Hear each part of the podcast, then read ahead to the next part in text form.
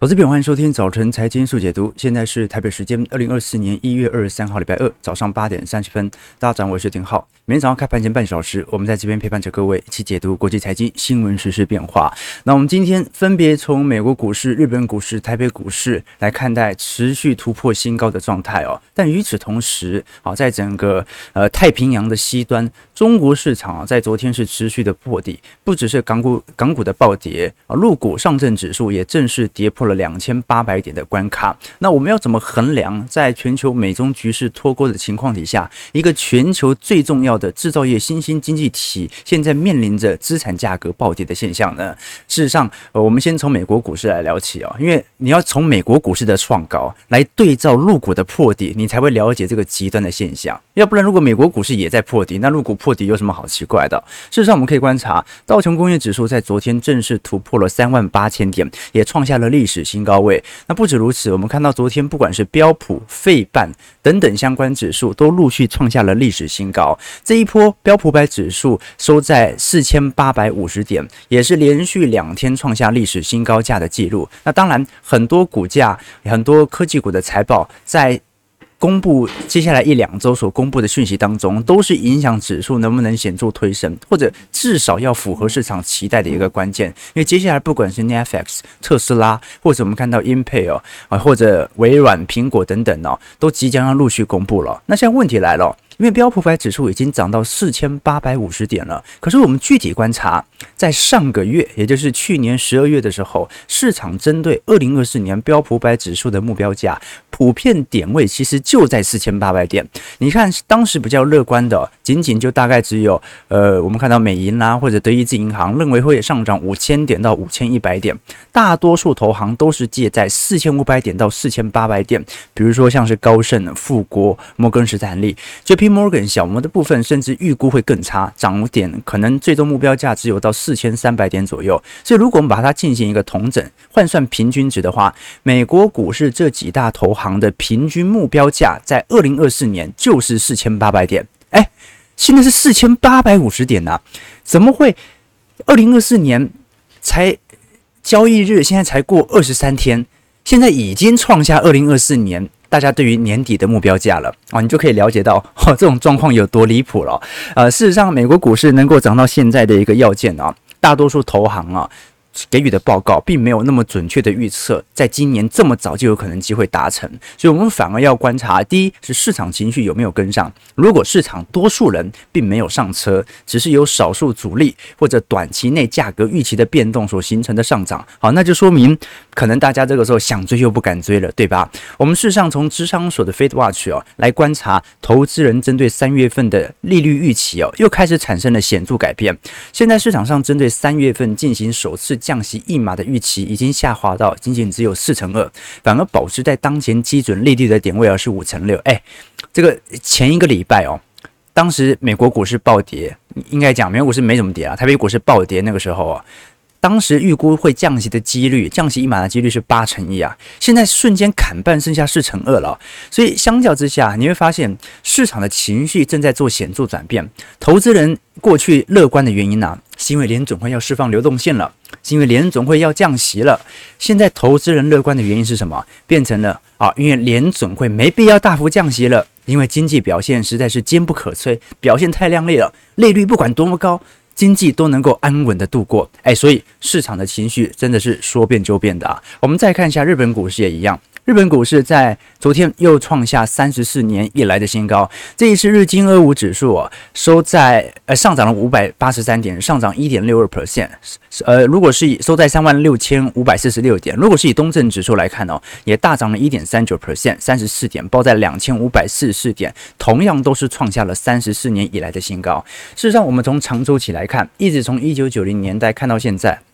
整个日本长期的打底循环也已经形成。那尤其我们如果观察全球股票市场当中，在昨天有显著下跌的，基本上都是以中国市场为主要追踪的方向。你像是上证跌了二点六八 percent，港股跌了二点二七 percent。好，那你其他新加坡海峡指数是小跌了，跌了零点一 percent。基本上大多数亚洲股市表现并不差，唯独陆股啊，台北股市昨天一样，台北股市昨天是大涨了一百三十三点，收在一万七千八百五十八百一十五点，前高是一七九五六了。好，但按照这种态势，你也很清楚，随着基本面获利的好转哦，加上成交值显著的放大，昨天成交量已经飙到三千九百五十六亿了。好，如果真的呃未来常态的话，就是保持这个三千左右、三千多亿的量能哦，那大概率啊收复历史高点也是迟早的事情哦。更何况，如果我们昨天观察台股的电子指数。已经领先创下历史新高了。换句话说，如果我们把传产金融股撇开不看的话，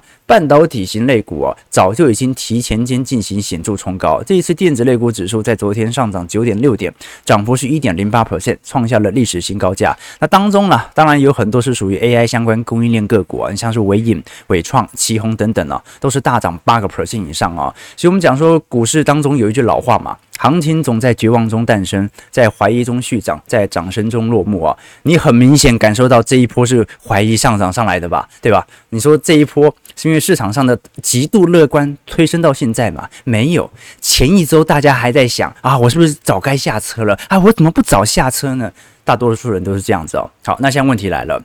现在是绝望怀疑。还是涨升呢？好，如果投资朋友有兴趣的话，可以在我们的留言板留言，我们做一个统计。好，那因为我们现在人数母数够多，基本上是可以蛮了解呃市场投资人的心态。其实你会发现哦，很多投资者认为，只要自己投资越积极啊，对自己投资的过程好像掌握的越充分，就越有可能获利哦。好，也就是说，很多散户觉得自己交易的频率越高。他们所获得的收益也会越高啊，但是你会发现呢、大多数的研究都显示啊，你把散户的交易频率啊拿来跟他们的绩效比较起来，会发现啊，它是有一定程度的负关系，就是你交易频率越复杂、越高的这些投资人呢、他的投资收益是越低的、这一方面呢、是因为呃交易成本很高了，你一直进一直出，一直进一直出，那也不是。永远都会有交易成本的存在，那你某种程度就会侵蚀你的本金嘛。那第二件事情呢，就是投资者在进行交易的时候，并没有掌握准确的讯息，导致错误的交易和投资损失，因为你没有一套自己的中心概念，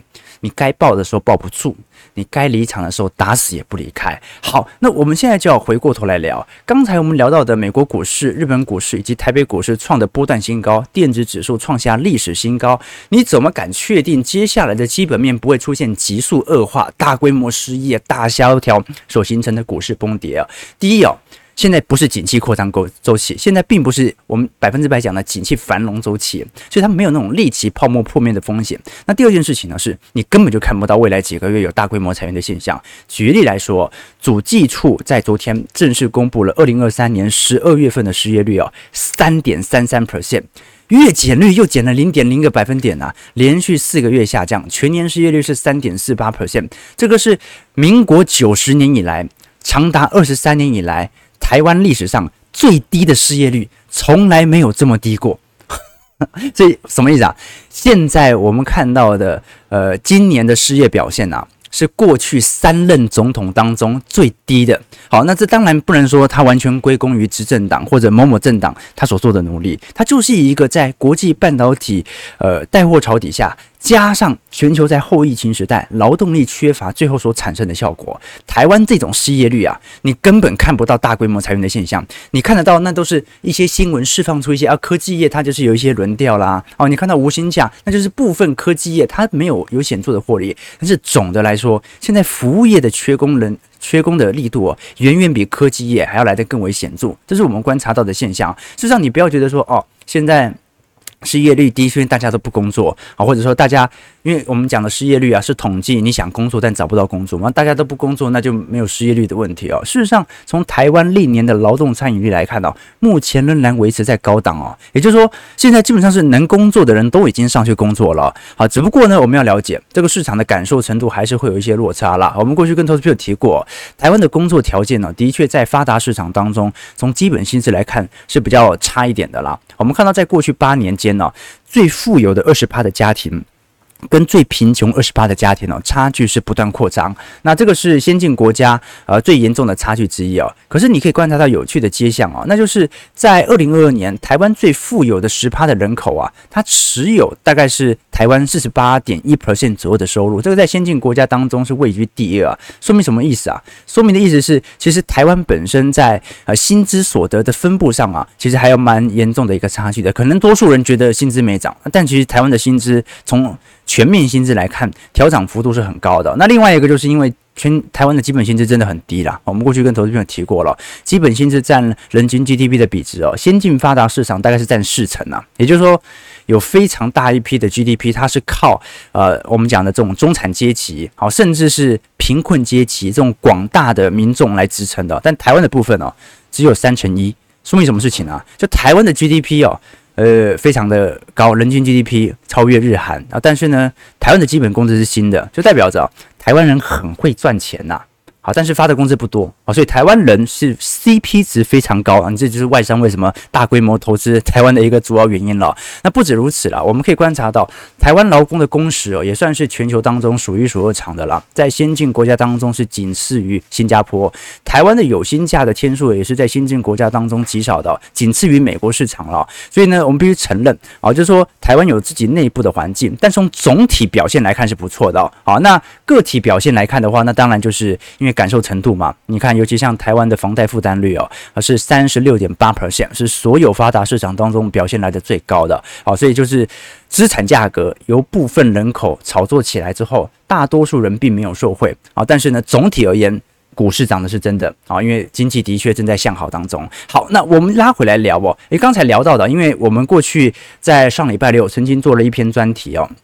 是针对台湾的低薪缺工情况来做理解。照来讲，薪资越低就不容易缺工嘛。啊，应该讲不不是这样讲，就是说。越缺工就不可能会有低薪的情况发生嘛？那为什么缺工和低薪会同时发生呢？它基本上原理就来自于啊市场的产业轮替不同，以及市场对就业改革的一个变化。那这个大家有兴趣的话，欢迎可以收听我们这个市场观察在礼拜六的节目，我们就不多做细谈了。今天我们讲的是资本市场的表现以及大陆股市哦。好，我们刚才看完了，其实你会了解了，不管是日本就业市场、台湾就业市场，还是美国就业市场，目前都处于极度劳动力紧俏的状态，就是你根本就不可能看到大规模裁员，因为太缺工了，缺到有点离谱的状态了。可是我们可以观察，中国市场就完全不同呃。中国市场哦，我们都很清楚在。去年八月份以后啊，就停止公布了中国的青年人口的失业率。当时哦，中国青年人口失业率从二零二一年的元月份大概是十三 percent 左右。其实青年人口失业率保持在一成是正常的啦，因为本来十六岁到二十四岁，他就有一定程度的摩擦性失业。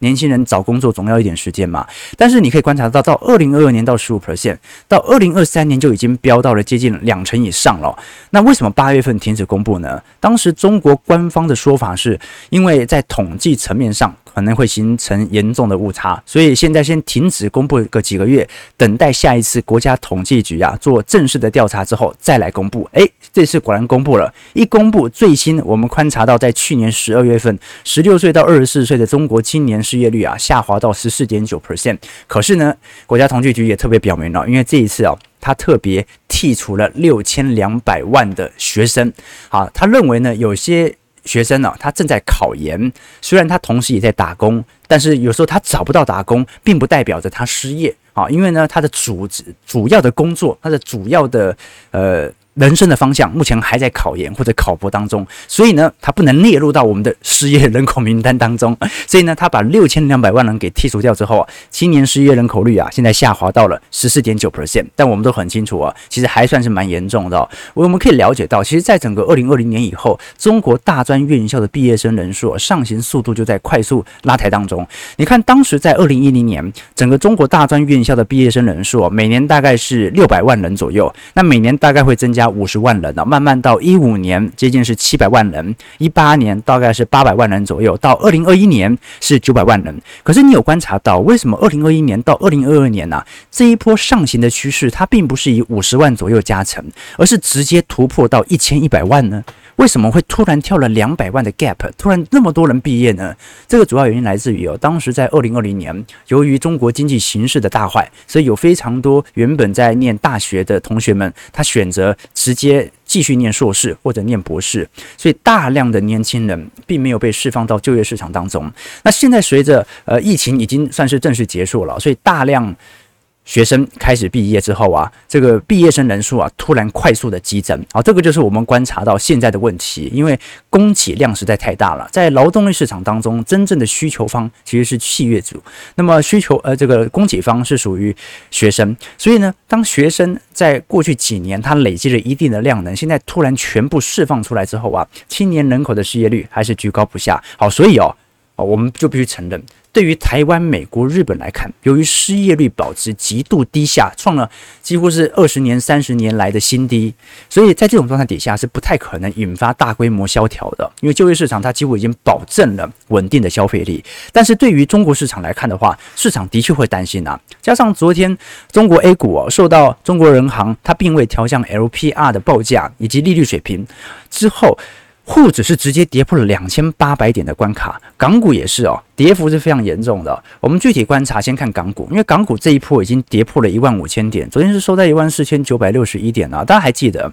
应该是前一个月吧？我们当时还在跟投资朋友做专题，这台港股市的黄金交叉的时间点大概在万七左右，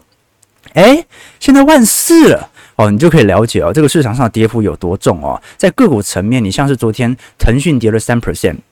创了五十二周以来的新低，百度跌三点六 percent，美团大跌四点七 percent，哔哩哔哩跌了六点五 percent 哦。那其他中资股啦，你更不用讲说一些地产股啊，华润呐、啊、龙湖等等啊，碧桂园呐，那跌幅都是七趴、十一趴起跳的哦。也就是中国市场哦，在重要关键节点呢、啊、被跌破之后啊，市场上的卖压是越演越烈。那不知道什么时候才会受到更进一步的拉抬效果。我们如果以长周期来看，目前恒生指数啊是直接往二零零八年的低点来。迈进啊，基本上已经陆续提破了当时突破了当时在二零二一年、二零一六年、二零一一年欧债危机所形成的低点呢。哦，那会不会就一路就回到九七年当时的水位了？这个是值得大家来多做些关注的啊。那同时间我们看到在上证指数的部分，昨天也是跌破，收在两千七百五十六点，从原本的三千点的保卫战一路跌到两千九、两千八。好，那现在看起来要守两千七了。其实以长周期来做观察，你会发现上证指数啊，啊，它是始终如一啊。三十年来从来没变过。好，你看当时在二零一四年快速冲高以后啊，大概率就盘整在三千点左右哦。所以呢，以前我们不是常常跟投资朋友开玩笑，这个以前我记得是两二是多几两千年初的时候，当时 A 股正式突破了三千点，所以呢就开始有三千点保卫战的这个杯子啊，这是。隔热耐摔哦，结果到后来开始卖两千九百点、两千八百点，慢慢的往下卖，所以你可以了解这个入股的跌幅是真的非常非常非常重哦。那我们都很清楚，呃，如果是你同样把新兴市场来做观察，这个很明显市场并不是针对整个亚洲市场的全面性调节，它真的很就很明显是针对。入股所采取的调节，举个例子来说，一样都是新兴市场经济体哦。你观察整个印度股市的表现，再拿来跟中国股市的表现，这个交叉点其实时间线不远哦。这个交叉时间点其实是在二零二一年哦。那你可以观察到整个行情的走向。对照起来看是非常恐怖的哦。其实印度这几年的确是如鱼得水了，不只是在资本上获取了大量的外资投入，也在全球原油和制造业当中哦，打造了新的中转站。现在印度的外交策略嘛，以前有人说一个段子嘛，对美国啊叫亲嘴不上床，对中国动手不拿家伙，对非洲送关怀但是不给银子，对俄罗斯拿原油但是付便宜价，对欧盟是不远不近做买卖啊，就是他就是刚好处于那个。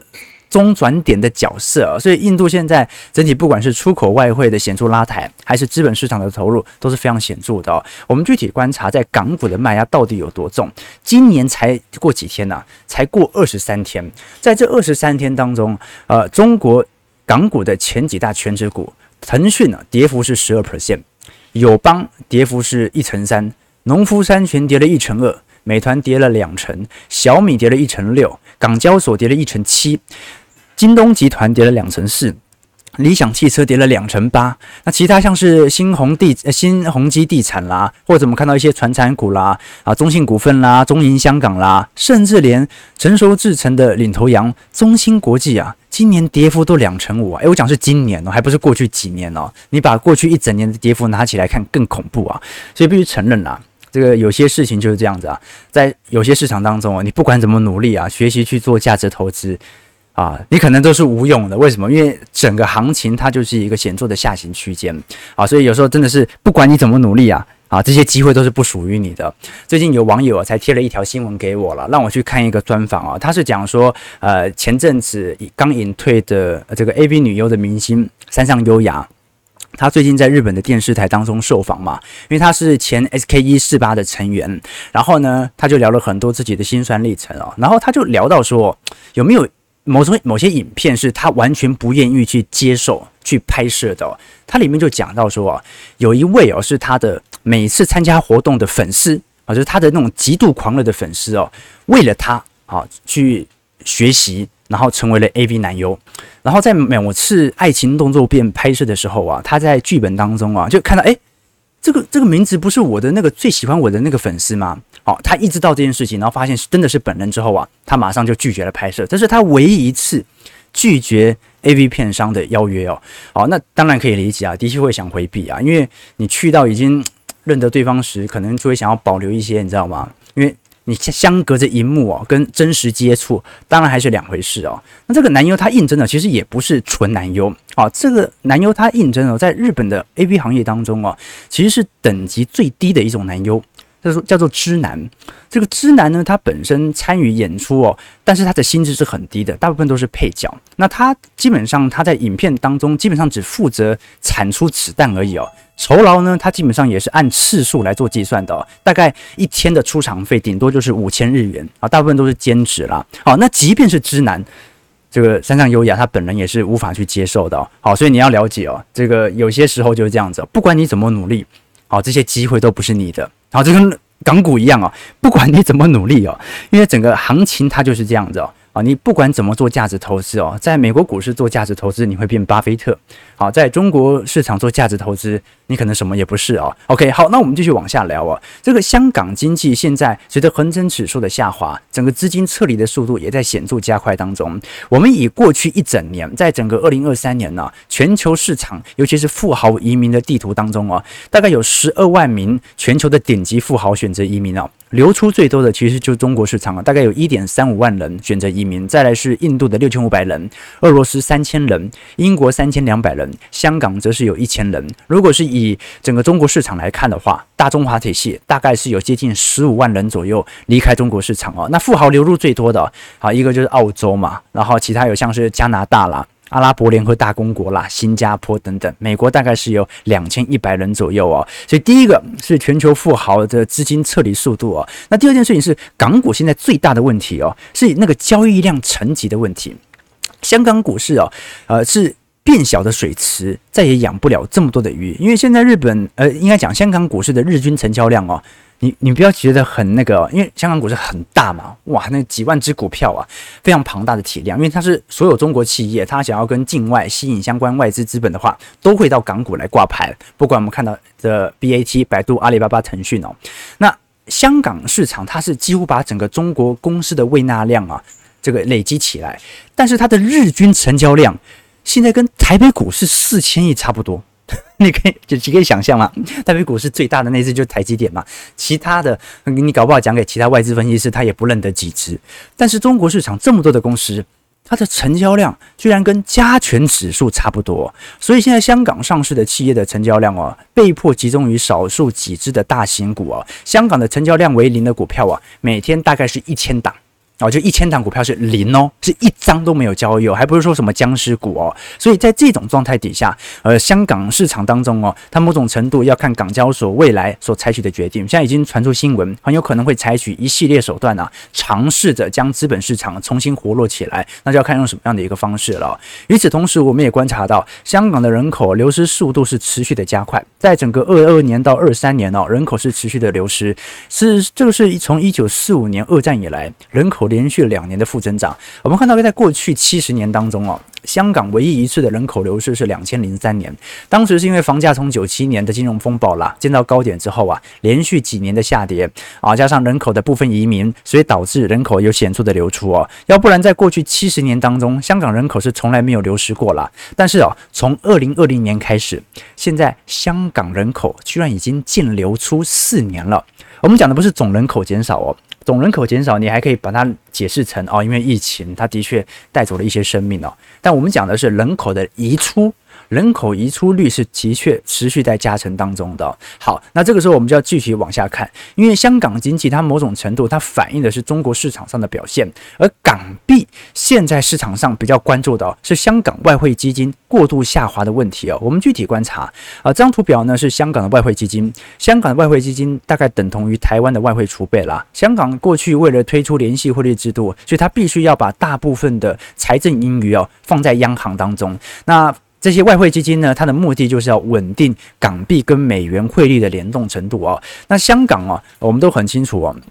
跟中国内地的人民银行当然是还有一定程度的联系啦。所以当然有时候香港手上的外汇资产呢，它可能会透过港元的连续汇率啊，变相给中国人行啊。比如说中国人行人民币贬值很凶啊，那怎么办呢？啊，反正。香港政府现在手上一堆美元嘛，因为我是美元联系汇率啊，一堆美元，那这个时候我就可能适度的把一些额度补给人行，帮助你进行稳汇哦。那现在问题在于哦，香港现在外汇基金下行的幅度也非常快速哦，这代表。全球正在进行人民币和港币的持续做空，好，这导致市场上会担心中国市场是否有能力接收这么显著的资本外逃。我们从全球的 FDI 来进行观察，你会发现呢，海外资金经由香港进入中国市场的变化，其实早在两年前，许多投行其实蛮看好中国市场的。我们具体观察，你像是在二零二二年当时刚解封的时候啊，曾经海外资金流入到中国市场的比例啊，是创下历史新高哦。但是才过不到一年，以高盛为首的外资啊，它是全数认错，撤离了中国市场啊。二零二三年，光是一年的撤离资金是多少？一兆哦，所以这个资金规模其实真的算是蛮庞大的哦。对于整个北京来看哦，呃，现在如何阻止外资的资本外流，它是一个重要的重点。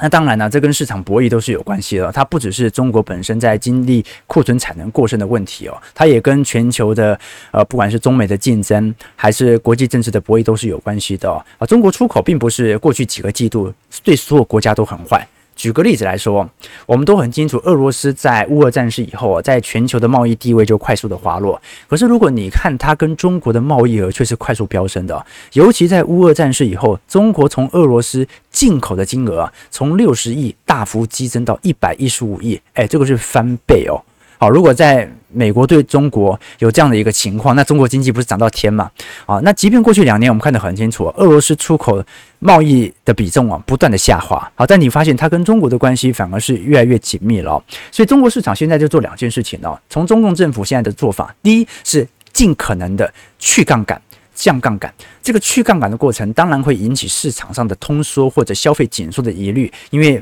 某种程度是叫你不要啊过度的借钱吧。但是另外一方面，他又希望你本身去进行实业消费，什么意思呢？他是在针对企业去杠杆，但是在针对居民加杠杆。我们可以观察到，最近大陆国务院正式下令，要求债务严重的地方政府啊。停止或者延后完工少于一半的基础建设项目哦，项目那设于全国大概有十二个地区，也就是说，大陆政府因为长期它是依赖投资基础建设来刺激经济发，不少收入都是来自于出售土地，但现在房市低迷造成地方政府的收入减少，无法透过投资基建推动成长或者偿还巨额债务。那如果我还在进行基础建设的建设，这个时候民间企业的债务。可能就会有快速提高的现象，这不利于未来呃经济可控的情况。所以最好的方式是让普通民众加杠杆，好，就民众啊多消费一点点啦，多出去玩啊。但是对于企业端来看，尽可能的降杠杆。我们从不良债权的比例来做观察，你会发现啊，在整个中国银行体系当中，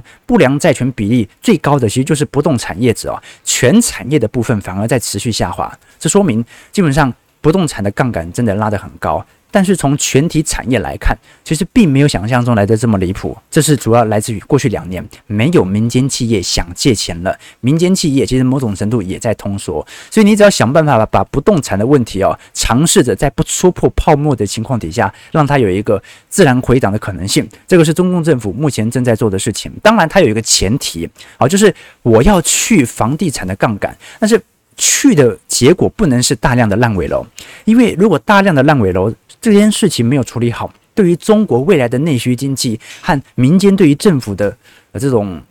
信任感都有可能会大打折扣啊！所以基本上现在目前中国政府的做法是这样的，就是大量的接收烂尾楼，或者呢要求建商至少要让烂尾楼建完之后才能宣告破产。那如果建成之后，你至少还能够给人家用，那就是价钱的问题哦，就跟台湾一样，台湾没有卖不掉的房子，台湾只有卖不掉的价钱而已。所以呢，在中国市场当中啊，你把它。你如果不把它建完，那真的可能会卖不掉。但是你把它建完以后，那纯粹就是价值问题了。那价值问题，它是可以靠时间来显著，我们应应该就就等待时间嘛啊，就时间越久，它越越有利于呈现价值的涌现啊。那现在的问题就在于哦。因为呃烂尾楼完工，业主拿到房子，银行又可以重新放贷，呃，你至少让它完工，整个中国银行的信贷体系才能够正常的呃健康发展哦。那其实我们可以具体观察到，整个中国的债权的快速扩张啊，从二零一一年到一二年就已经开始了。当时你看中国对私营非金融部门的信贷占 GDP 的比例哦是高达接近一百五十个 percent，但是当时跟发达国家市场交叉以后啊，就开始一路的上行，一直到过去两年是高达二百二十个 percent，所以哦，由于杠杆推得很高，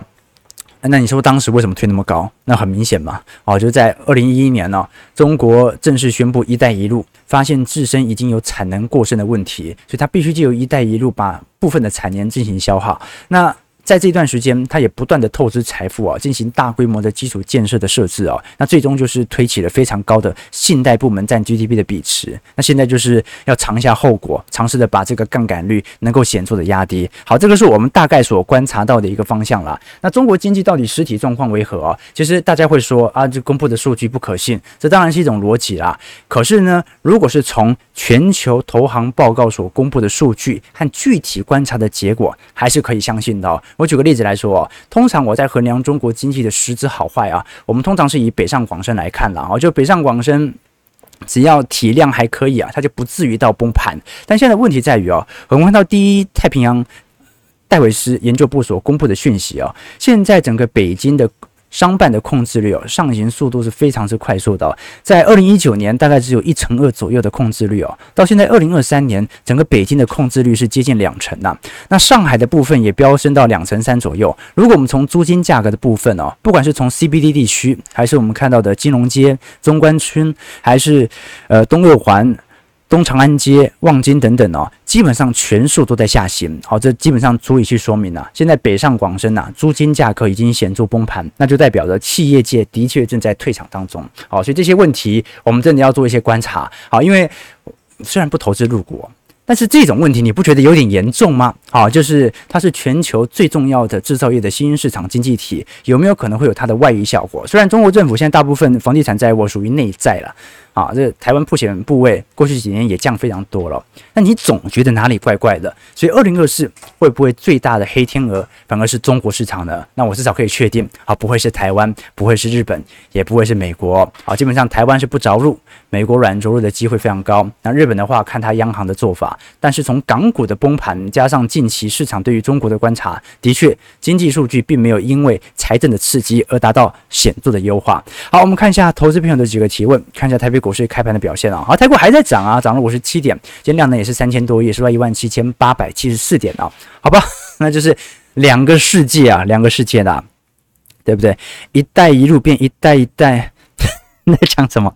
？OK，对不对？大家要为。要有危机意识啊！为何美股一直涨，投资机构叫大家一直卖呢？啊，这个就给大家做参考了。对，金金涨啊，金金涨啊！啊，台湾，对对对，港人移民台湾不是很多，因为它也限制其实是比较严格的。OK，对对对，车速过快甩尾是不是？啊，对，我我们节目啊，虽然现在这段时间呢、哦，人数稍微比较多一点点，但是大家不要觉得说。看我们节目，大部分都是属于啊标准的散户，不要觉得我们人气一高啊，通常就大家都上车了啊。大家如果是我们的专业粉丝，大概都知道哦啊。通常呢，我们的粉丝它是有一定的累积量能的，光从人数是看不出来现在市场的主流是看多还是看空哦。但是呢，从市场的乖离，从市场的心理预期变化，我们大概都能够掌握哦。你不要觉得是六，现在是多少？六千七百八十三人在线上。大家不要觉得现在是六千七百八十三位韭菜在线上啊，我们都是精英投资人，总资产规模是六千亿啊。我们待会随便喊一档股票，哎，不能不能喊股票。我们我们这个啊，应该怎么讲啊？能够长期收听我们节目的，我个人认为都不是平凡人。为什么？因为我们节目深呐、啊，又聊总经，